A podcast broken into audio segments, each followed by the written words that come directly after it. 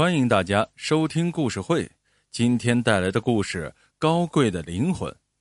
他是一家上市公司的老总，腰缠万贯。他很久没有坐过公共汽车了。有一天，他突发奇想，想体验一下。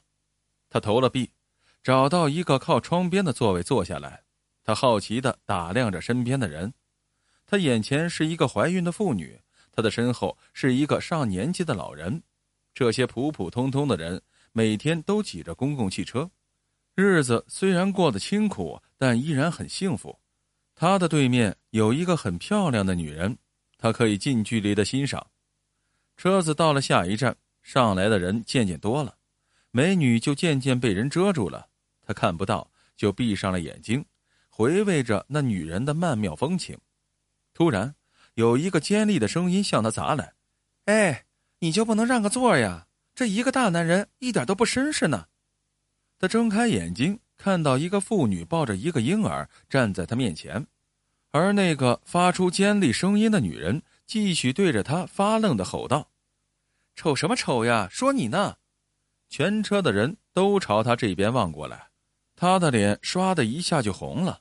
他赶紧站起来，把座位让给了那个抱孩子的妇女，在下一站。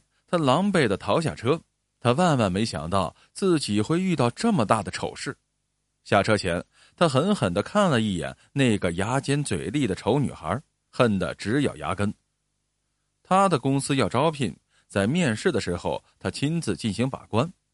他见到一个面熟的人，是他，是那个让他出丑的女孩，不是冤家不聚头。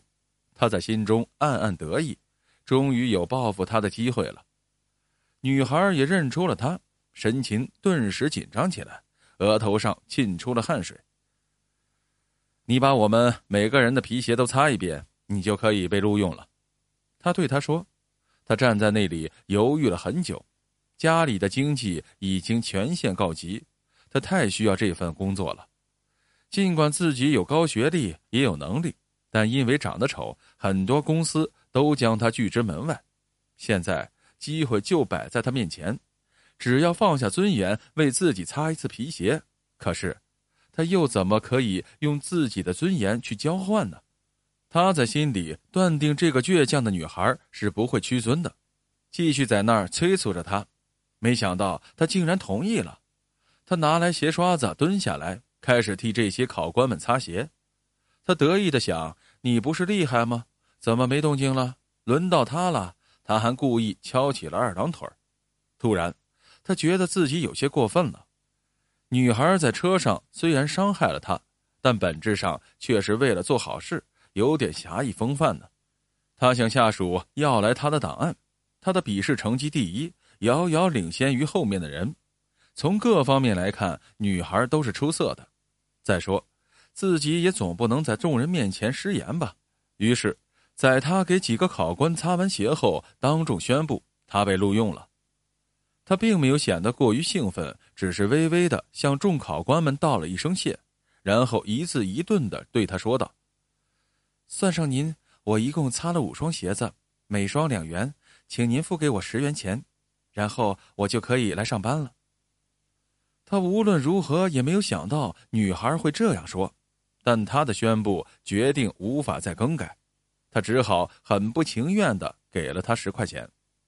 更让他意想不到的是，那女孩拿着十元钱走到公司门口一个捡垃圾的老人身边，把这十元钱送给了老人。